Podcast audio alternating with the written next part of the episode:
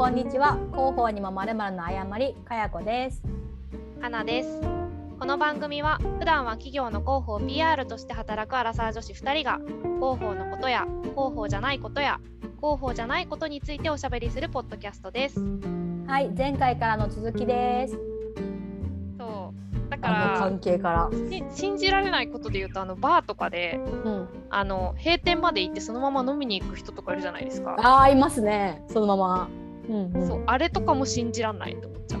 あその壁をなんかいともたやすく越えていくっていうー、うんうん。あの結局人と人だよねみたいな感じでこう つながっていくうん。そのなんだろうな突破力うんうんうん。とかにもなんかこうその日々の態度にこう現れてるなと思ってて。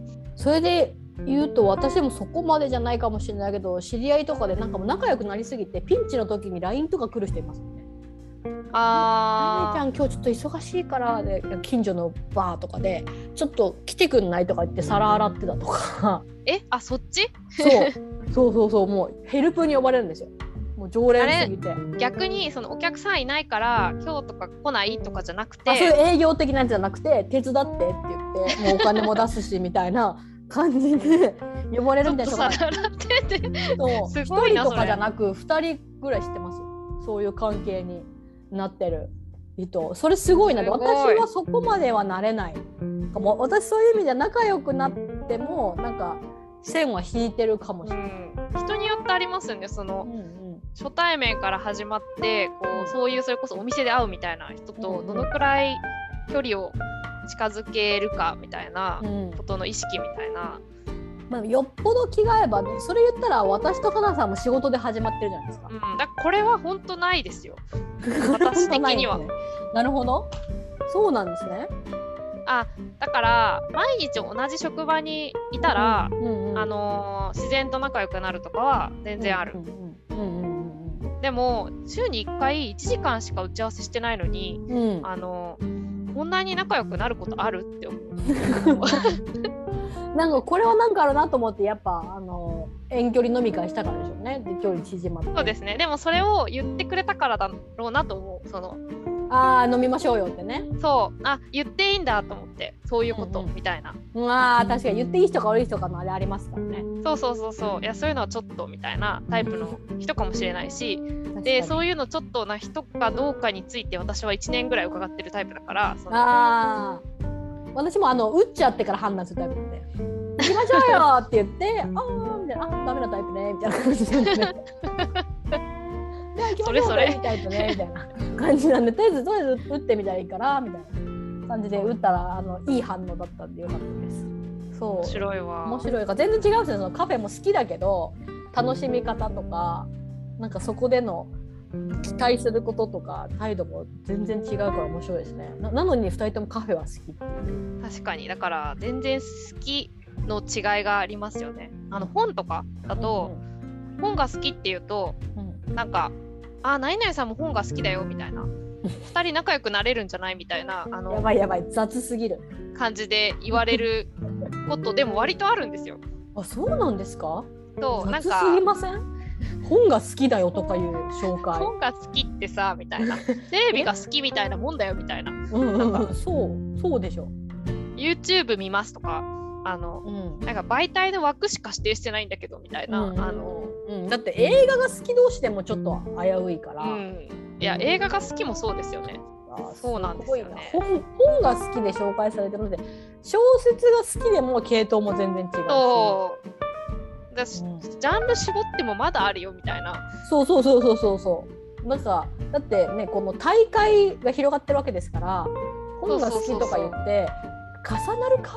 みたいな そうそうなんですよ。だいぶ重で本の好みとか本当重ならないんですよね。だから重なんない難しいんですよ。あのなんか話し合うんじゃないとか言われたり逆にこうおすすめの本教えてとか言われるともめっちゃ悩む。うおすすめの本はね私も容易に人に聞くタイプであるんですけどこの人の他に読んでる本が好きだなとか本人が合うなと何でもいいから言ってみて読む読まないを私が決めますみたいな感じで聞くんですけど人におすすめの本聞かれたらねなんかヒアリングから入らないと容易に答えられないですよね。そうそうそう。かみたいな。カウンセリング始まっちゃうからね。そうそうそうそう。な本に何を求めていますか？とかななんか何を期待していますか？どのくらい普段本を読みますか？そうそうそうそう。文章量としてとか分厚さはとかな何時間ぐらいかけてそうかける時間がありますか？とか聞かないと絶対に進めたところで何にもならないからそうそうそうそう。だからどんな本読んでますかはありだと思うんですけど、その人がどんな人か知れるから、でもそれすら模範解答がわからない。あの確かに。いやわかる。私もだよ答えねたんですよね。普段ど本が好きっていうとそうそう。どんな本読むのと聞かれて、うん。えなんなんて答えようみたいな。カンさんの場合読んでる本多すぎるしね。えなんかジャンルがそう広いし。あんまり定まってないからななんて言えばこの場が丸く収まるだろうかみたいな感じになっちゃう。いやいろいろ？とか言ってお茶濁すみたいいろいろそれはもう会話が会話する気ないじゃないですか。もう閉めてる。あのー難しいな。英会話とかでも思った。あのあ趣味何って言われてあのリーディングブックスとか言うとあの大変ですよね。ー確かに。何読最近何の本読んだのとか、うん。どの本が好きなのって言ってタイトルルだけ言って済むわけないじゃないですか。確かに。内容説明せなあかんから。どんな本か。大変だな。英語であらすじを説明みたいな。もう難易度高すぎる。その会話弾まないこと。この上なし。この上なしですよ。弾まないこと。この日本語でも弾まないからな。日本語でも弾まない。そう。あらすじ説明してもそっかーって言われるそう、なんか、ふーんみたいな、聞いた方も、なんか、一応聞いてみたけど、そんなに興味なかったみたいなあのことよくあるじゃないですか。だから、これ、どう答えるのが良かったんだっけってなるから、なるべくあの趣味を聞かれた時に、うん本の話しないようにあの気をつけてます。ってもうそこからそこからもう防いでいこうとえなんか、なんて言います？趣味って聞かれたら。趣味はね歌を歌うこととっていうのをまず出すとそこに空あー気で、バンドをやっていたとか好きな音楽とか。でもほ好きな本をね聞かれることはあるんですよ。そのあんまり本を読まない人から本を読む人だと認識されているのでおすすめはみたいな風にそれこそ言われるとなった時はどうするんですか？エンターテイナーとしての血が騒ぎます。よしよしと。まず多分ビジネス書とかじゃないタイプの人たちとかだったら、なんかどんな本が好きなのとか読みたいのとか聞いて自分の中のそんなに多くない中からあじゃあこの本だっていうのを当たりをつけてめちゃめちゃプレゼンします。こういう世界観でこういうところでねみたいな。でなんか面白そうみたいな感じにすることにすごい情熱を燃やします。あみたいな。ー私、模範解答考えすぎて、うんあの読書メーターやってるんですけど、うんあのそこにあの本棚リストがあってはいあんまり本を読まない女性にあの、うんおすすめの本があったら教えてって言われたらおすすめする本リストがあります。そんなことまで対策してある。あとね男性もあるだから男女で違うな違うから。ってそう男性だったらっていうのと女性だったらっていうのあと広報に関してあのコミュニケーションで参考になった本教えてって言われた時用の本のリストがある。やっぱ生粋の本の虫は本について聞かれる機会が私とは半端じゃなく違いありすぎて対策がちゃんとなされてる。いやいや、あの、心配性なだけですよ。基本ベースの性格が。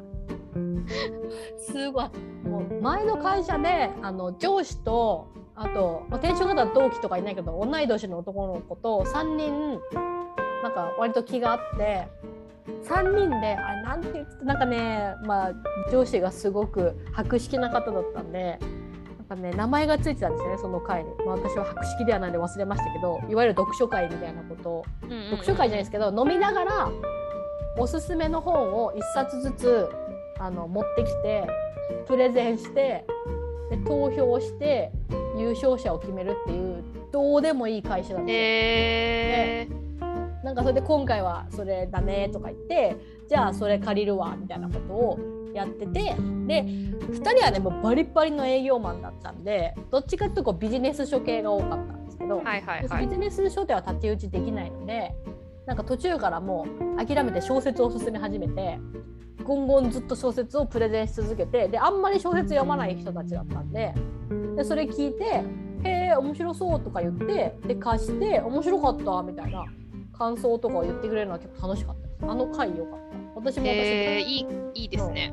聞いた上でビジネスを読むかどうか決めて借りれたんで。そういうことみんなしたらいいのにね。ういういやーでも好きな本勧められない。あのまたこじらせてるから。こじらせてるから好きすぎてもしそれををその人が読んであのうん面白くないと思ったら悲しいからもうね悪道日記とか絶対進めないみたいな。悪道日記？好きなんですね？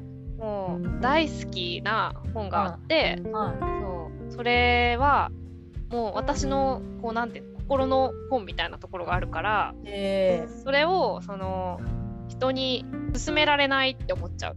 あそうなんですか。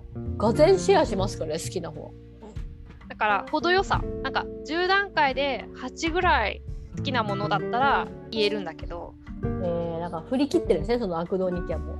10段階で100みたいな感10段階そうそうそうそう10段階で100みたいな。もうなんか超えちゃってるからじうんうん。もう超えすぎてなんかちょちょっとそれ否定されると私否定された気持ちになっちゃうみたいな。ああもう自分の中の一部すぎてね。そうそうそうそうあでもそうだからおすすめのまる教えてシリーズはなんかカフェとかもそうかも。なんかとかカフェ好きなんですとか言うとあのおすすめのカフェあるとかうんうん。あと言われる。なんか今度なんかどこどこでうんうんうん。友達とちょっとお茶するんだけどおすすめのカフェあるとか聞かれる。またヒアリングから始めなきゃいけないからそう。関係性はとか滞在時間どのぐらい余裕があるのとかそれはお昼ご飯なの？お茶なの？とか。そうそうそう。あなたはなんかコーヒーが好きなの？紅茶が好きなの？甘いものどれぐらい好きなの？とかなるからもうそんな気軽にカフェ教えてとか言われても全然ドンピシャなやつ勧められないですよね。そうなんですよ。だからそのいくらカフェ180件ぐらい行ってたとしても、うん。そのその人にそのシチュエーションで合うカフェかどうかわかんないじゃないですか。そうあのねエレメントが多すぎるからその判断するいいカフェっていうのをみんな違ってみんないいしカフェは。そうそうそうそうだなんならって気分によるじゃないですかこの上げ上げハッピーな時のちょっと落ち込んでるからゆっくりしたいってな時はどっちもいいカフェだけど逆の気分の時に行っちゃうとなんかもうより落ち込んだりとか なんかそうそうそうそうちょっとうるさいなって思っちゃったりね。そうそうのなんかはあみんな幸せそうだなみたいな ハッピーな雑とか見てなんかああみたいになるからそうやったらもうゆったりしたとかあるから違うんですよね。違うんですよ。うん、もうねこれも良くないな。おすすめ言われ聞かれるとテンパる問題ありますね。あの、うん、なんかもうちょっとだからおすすめのカフェとかいうなんかそんなおすすめの旅行先ぐらい広いこと言わないでのケーキが美味しい店とかコーヒーあが美味しい店とかなんか長時間過ごしてもなんかあんまり気まずくならない店みたいなこうオケージョンをちゃんと指定するとかなんか物を指定して聞いてくれた方がいいですね。ー確かに確かに。うん、なんかそさっと行ってさっと帰れるけどなんか気分よく過ごせそうとかね。なんかそういうことを言ってくれないとおすすめのカフェはちょっと広いな。広すぎる。うそうなんですよね。なんか駅とかで指定されてなんかここまで決まってんならなんかググればって感じですか？そうそうなんですよ。てか駅まで決まってんだあの駅にうん。あるカフェとか、もうその時点であの結構選択肢があのあ そこまで決まってんのにもうそんなの駅狭まるから。駅の商業施設でググればいい話でしょ。これありますよ。人がなぜググらないのかみたいな。今度ありません？そういうこと？そういうこと？でなんかググれよっていうこと聞かれる時ありません？あるあるあるある。なんかそれをググらなかってもいいんだけど気軽に聞いてもいいんだけどググった方が絶対に最適解にたどり着くよみたいな時もそうそうなんですよね。でもでも聞きたくなる気持ちもそうそう。わかるんだけど、わかる。そうわかるんだけど、うん、まあ確かに鎌倉に住んでる友達にうん。あの鎌倉のおすすめのカフェあるって聞いちゃったしな私もとか。うん、それは私も多分するしあの私も今度グランドサークル旅行行くけどなんかどこ行ったらいいかなみたいなことは言っちゃうけれども。そうそうそうそうそう。うん。なんかだからもう自分にブーメラン返ってきてるけどそれでも我々はでもググるじゃないですか。まあ確かにね調べたりはしましますね。そうそうそう。調べずに聞いてそのまま行くとかは多分しない。聞いた結果も見てその上で判断するみたいな。確かに確かに。判断材料にはするけどそれを相手のせいにはしないですよね。あそうそうそうそう。自分で決めるんで結果的に、うん、それで例えばもし行って残念だったとしても、うんうん。そのそれは私の責任であってそのそうそうそう。そう人はその人でここが好きだったんだから別にあのこういうのが好きな関係ないですよね。ってなるからなんかおすすめを聞かれることによって責任を負わされたくないですよね。そうそうそうなんですよ。それかも。うん、この間来たとこ行ったけど今行っちゃったわとか言われてもググらない人はそうなのかも。そうそうそうなのかもって思って私も今話しながそら。んなね全幅の信頼置かれてもみたいな。うんなんかもう本当感謝感謝感謝返品って感じですよね。なんかこう こう別に別にありがたいけどいらないみたいなその信頼。そうでも必死で教えちゃう。なんかそそうなったとしても。あの優しい。期待に応えてあげたくなっちゃって。選択肢ただ1個だけだとその判断しづらいかなと思ってうなんか3つか5つ渡しますね。わかる。わかる。同じ。こうだったらこことか。わかる。そう一言も添える、そう。ここだったらこれが美味しいだったらこれがおすすめとかなんかそう。でここはまるが美味しかったよとかなんかねつけて。もうね投げ銭システムにしたい1提案につきなんかもうほんと100円とか確かに。もうそしたらなんか安易に聞いてこないかもしれないし100円ももう100円でどうかな？なんかでもちょっとやるやそうなんですよね。やプレッシャーを感じながら教えてるんですよねこっちも。そうそうそうそう。そうちょちょっとこれなんかあれ私の好きなところ意外と食べログ評価ちょっと低いなみたいな。そうそうそうそうそうそう。どうかと思われるかなよ4.0かとか言って、それこそね広報の仕事しててとかうん。すると、美味しいご飯が食べれるお店とかも、うん。なんか詳しいんでしょみたいな。あーそういうステレオタイプありますか？そうそうそうそう。それでなんかこうこの辺だったらどこがいいってこうまた聞かれるからそんな言ってないけどねみたいな。ただまあ美味しいものは食べたいからそのそれこそ食べログで行きたいお店リストとかはある。し、行った店は全部記録してるわけですよねこちらは。うんうん。うんうん。さすがです。そうだから、まあ、その中からあの必死で絞り出してまた教えるんですけどでそれをしてしまうとうん。それが良かったりするとまた次も聞かれたりとかして、あの悪循環なんですよ。そうそうそう。あの負のループなのか正のループなのかわかんないループが発生してるそう。で喜んで教えてくれてると思ってるからその人。そうそうそう。そういうのは好きな人なんだぐらいに思われてますからね。そうそうそうそう。これ何問題なんだろうみたいなこの。それ困りましたね私でもそこまでのループには陥ってないからそういうふうに認識されてないのかもしれない。なあなんかでもやっぱ前住んでたところは飲み屋街に住んでたんではいはいでその飲み屋街が好きなことももういろんなところでね風潮してたし本当に娘が生まれるまではいっぱい飲み歩いてたからその街のことはめちゃめちゃ聞かれてましたねどこ行ったらみたいな。でもうその時はあ逆に飲み屋とかだと自分の好み全開っていうことを押し出して教えるようにしました。ああなるほどこうね。いう系なんかヒアリングをまあそうこういう時に行きたいんだけどって言われたらちゃんとして答えるけどもう私はね中華が好きだから。中華は。だからここ絶対行くってここのニラまんじゅうは絶対食べる。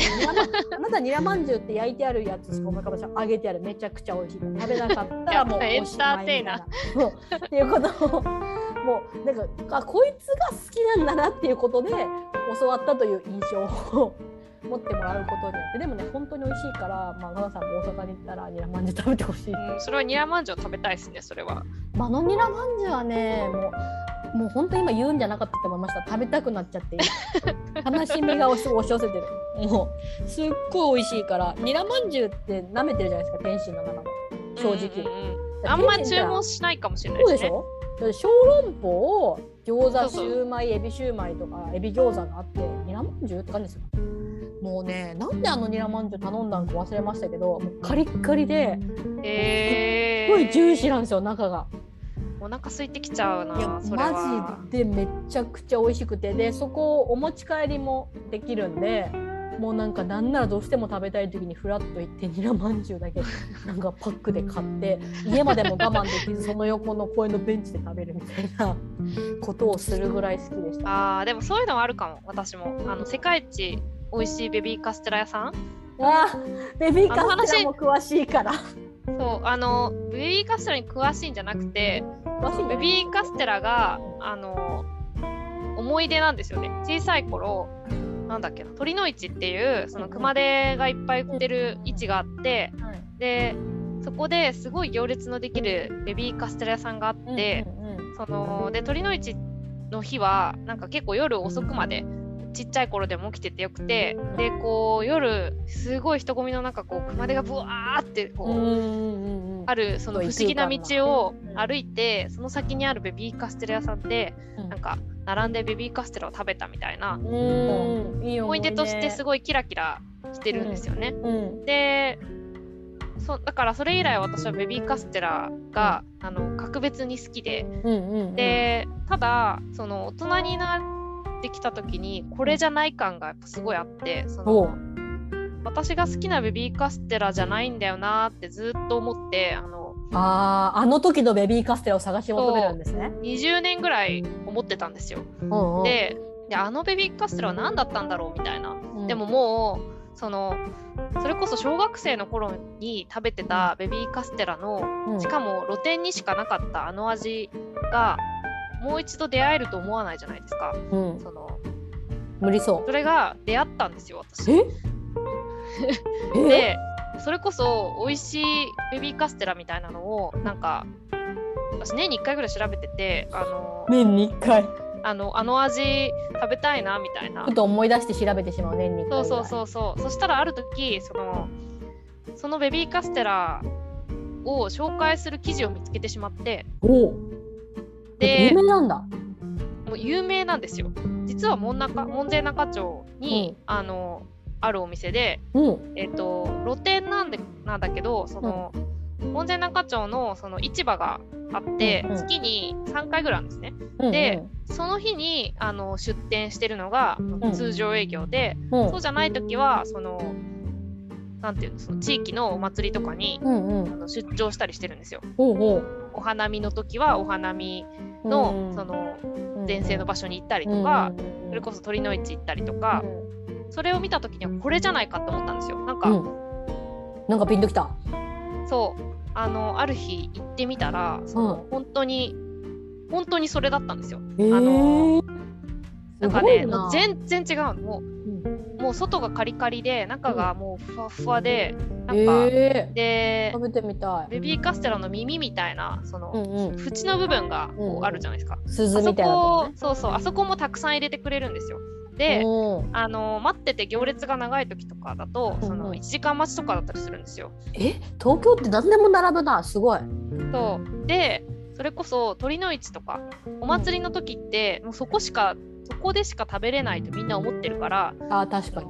並んでるんですよ。まあでもうん門前仲町の市のそのお店はもう定番だから、そのうんそうでもないんですけど、うんうん。そうでその並んでる時にその耳を配ってくれるんですよおばおばあちゃんが。この焼いてる周りのそうそうそうそうそうそうその焼いてる周りのあと出来損ないみたいなやつをってくれるんですか？はめててあの待ってる間これ食べていいよとかって言ってなんかちょっとずつ分けてくれたりとかするんですよ。そんなことあるんですか？すごい。そう。でそれをまた知ってくれてでなんかその時にあのおばあちゃんがいてうん。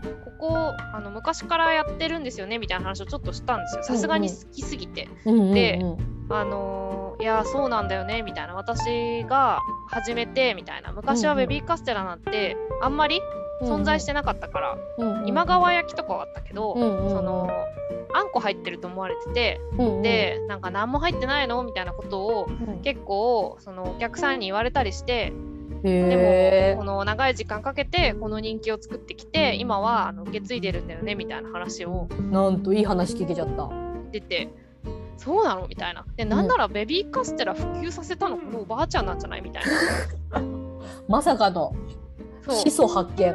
何の話してる？そうまさかの。そう。だからそれの話は、うん。あのもう唯一無二だから、おすすめとかじゃないみたいな。もうなんかそれはもう思い出ですもんね。ノスタルジー乗っちゃってるから。私のベビーカステラの話を聞いてくれみたいになるからそので絶対世界一美味しいからその、うわ食べたいな。それを言うとでも大体みんな食べに行くあの、え で行って、へー。確かにこれは美味しいって言ってくれるからあの間違いない。ー、おーでは私の次の一時帰国の時には門前仲町に。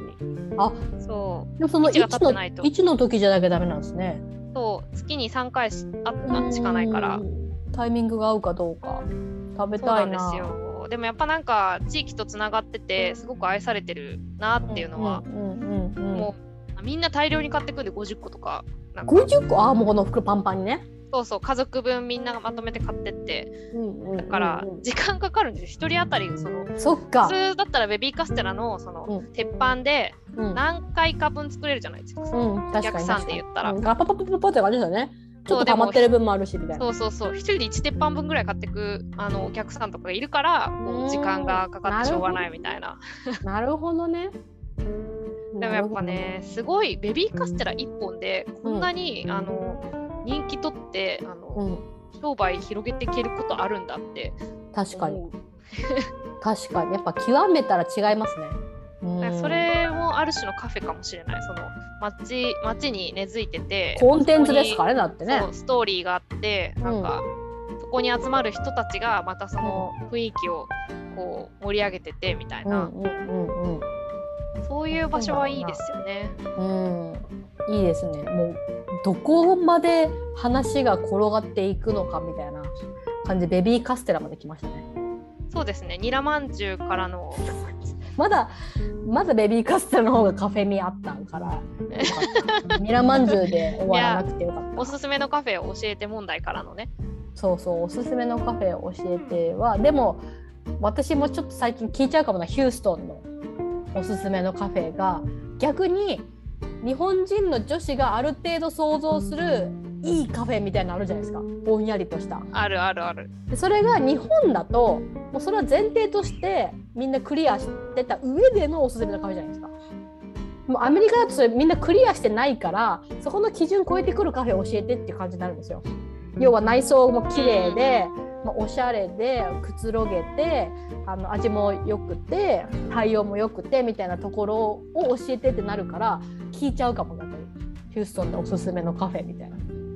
でうん。で教えてもらえたやつは、うんうん、おすおすすめに足るというかそうそうこういうのあ日本いいか。そうなんですよね。なんか人に教え なんだろうおすすめのプレッシャーの話しといて、うん。あれだけど、うん。そのその人が体験してきたからこそなんか伝わるものがやっぱあるから、そうそうそうそう。むずみあるなこれは。だから、うんおすすめ聞いてもいいけど選ぶのは自己責任っていうところ。をそうそうですね。そのスタンスが大事聞かれるですね。側も思っておけば別におすすめを聞き聞かれる行為に何のあれもない。好きを教えてるだけなんでただ。言う側もなんかこう相手を満足させなくちゃって思う必要はないわけですよね。そうそう。ここに責任はないから。これなんでなんか、まあ、見てみて好きなのあったら言ってみて良さそうと思ったら言ってみてねぐらいのテンションそうがですね。いいですね。やっぱ満足させようと思うとちょっと肩の荷が重いんで、私かやこさんに言われてハッとしたことがあって、はあの今思い出したんですけどい。はなんかそのイベントとかを主催して、はい。その参加者がこう例えば100人いるとするじゃないですか。いはい。でそういう時に私はもう100人一人一人全員に満足してほしいと思っちゃうんですよね。うんうんうんでそれをこう異常にプレッシャーに感じながらすごいこう頑張ってうんやって、でもそうできたかどうかっていうのは結局わかんないし、うんうんうん。そのなんだろう虚しい気持ちになることが時々あるみたいなうんうんうん。時になんかちょっとどう言ってたか忘れたけどその、全員を満足させられるっていうことがもうそまずその思い込みが傲慢だよねみたいなその。言い方。そうなんだろうそう思っちゃってること、うん、ああうんうんうん。わかります。自分が言ってそう。そんなわけないじゃんみたいな。そこに人あの可能は性はない。そのそう100人をコントロー満ル足させる世界はない、できないうんうん。から、自分がその人たちをその満足させられるっていうこと自体がそのおごりなんじゃないかみたいな話をなんかされてだから別にそれをプレッシャーに思う必要はなくてなんかまあもちろん楽しませようって気持ちは大事だけどうんうん。なんかこうそこに一喜一憂する必要はないんだみたいな話をしてたんですよ。うんうんうん。ですごいなと思ってその時に そうかと思って。その発想なかったわと思ってであ、うん。私傲慢だったんだ。ってそのなんかあのすごいシチュエーションが浮かびます。私そうこういう文脈で傲慢っていう言葉を使う時に絶対私の中で決まってる意図があってやっぱり傲慢ぐらいの強い言葉を使わないとかなさんみたいにちゃんと周りのことを気を使ってちゃんとしてあげようっていうのを思ってる人に響かないんですよ。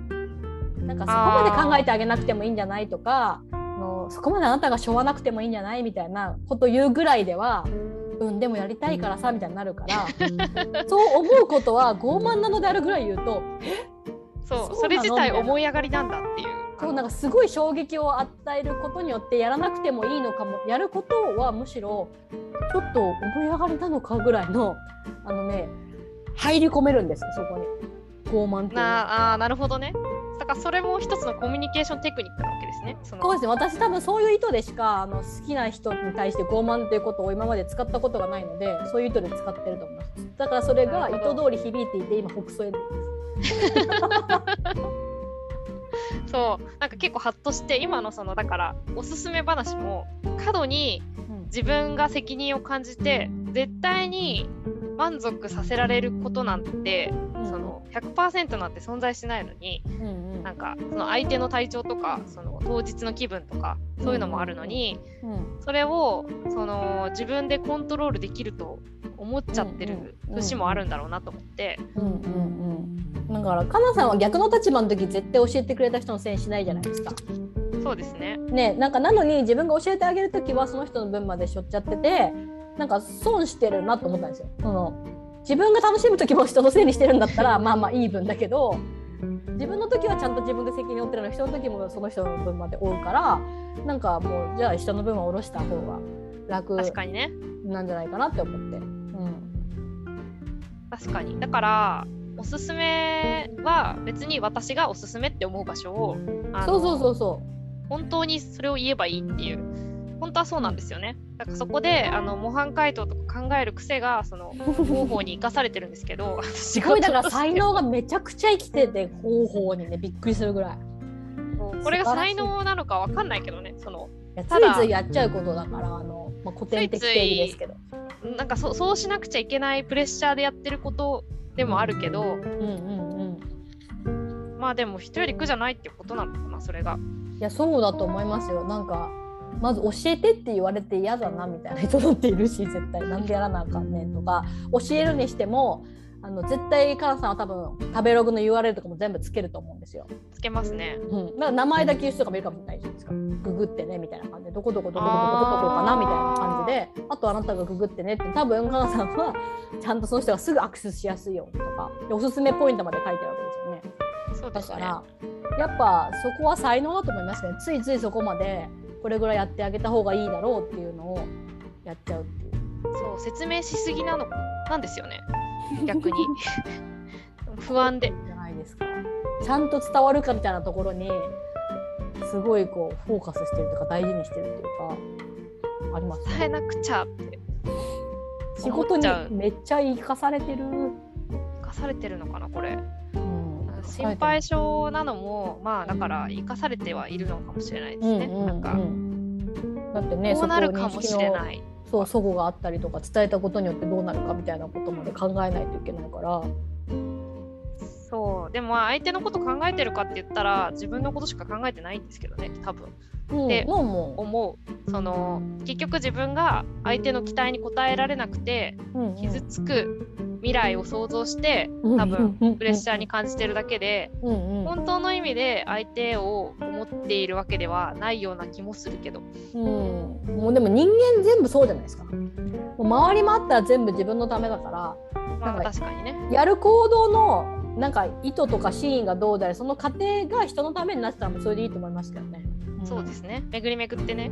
だって巡り巡ってというか人のためでもあり自分のためでもあればいいのか。そうそうそう。なんか本当に100%人のためとかなったらもう悟っちゃうんじゃないですか本当に自分関係なくその人のためみたいな。その人のためにしてあげることが自分の幸せにもつながるぐらいがなんか精神衛生上いいですよね。そうですね。確かに、なんかやっぱこう自分をこう犠牲にしないとかすり減らさないっていうことを私すごい大事にしてるんで。わ、うん、かる、うん、すぐすぐすり減っちゃうからな。そうなんかやっぱ簡単なんですよね自分をすり減らす方が。うん、うんそうそうん、おなんか大人になってというか年を重ねて気づいた。なんかそう頑張っちゃうとかそういうのが頑張るみたいな方が楽なんですよね。うその方が自己承認しやすいというかねそうそうなんかそうそうそうそうそうそうなんか何かで見てハッとしたのが後悔するみたいなのってすごく楽だみたいなそれはなんかあーあの時こうやってできなかったっていうそこを後悔していることによって今の自分を承認する。なんかこうしょうがないであの時やっちゃったからみたいな。あーやらなきゃよかったのに。ってその過去のことをディスることによって今の自分はそれであって仕方ないんだ。みたいなあー。承認する行為なんだみたいなのをどこかで見てあそういうことって思ったんですよ。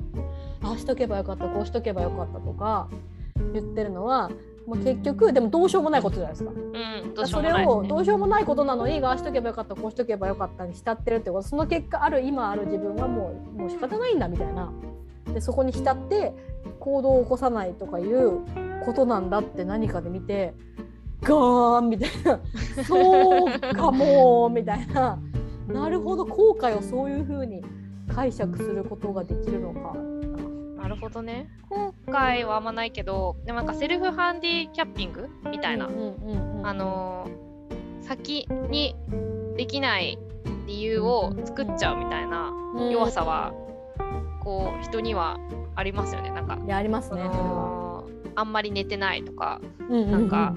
今日は体調悪いしとか。そうそうそう忙しくてやらなきゃいけないこともいっぱいあるからちょっとこれはうまくできないかもしれないとか初めてのことだからとか。そうそうそうそう。なんか思ったように準備に時間割けなかったから。そうなんかすごい忙しくてみたいなこの件に全然時間が割けてないから今日ちょっとうまくできるかわからないみたいなあの予防線みたいな。ねそこからこう言う言わないは別としてね自分でそういうふうに考えてから望んじゃうみたいなね。うんうんそういう弱さはあるなって思う。うんうんもうなんか全然いいと思いますけどねそれで。でもなんかこの話したことありましたっけ？あのまた違う話持ち出しますけど 昔そのあのロンドンオリンピックで女子バレーで銅メダル取った時の監督真鍋監督っていう方がいらっしゃったんですよね。で何のご縁か私インタビューしたことあるんですけど、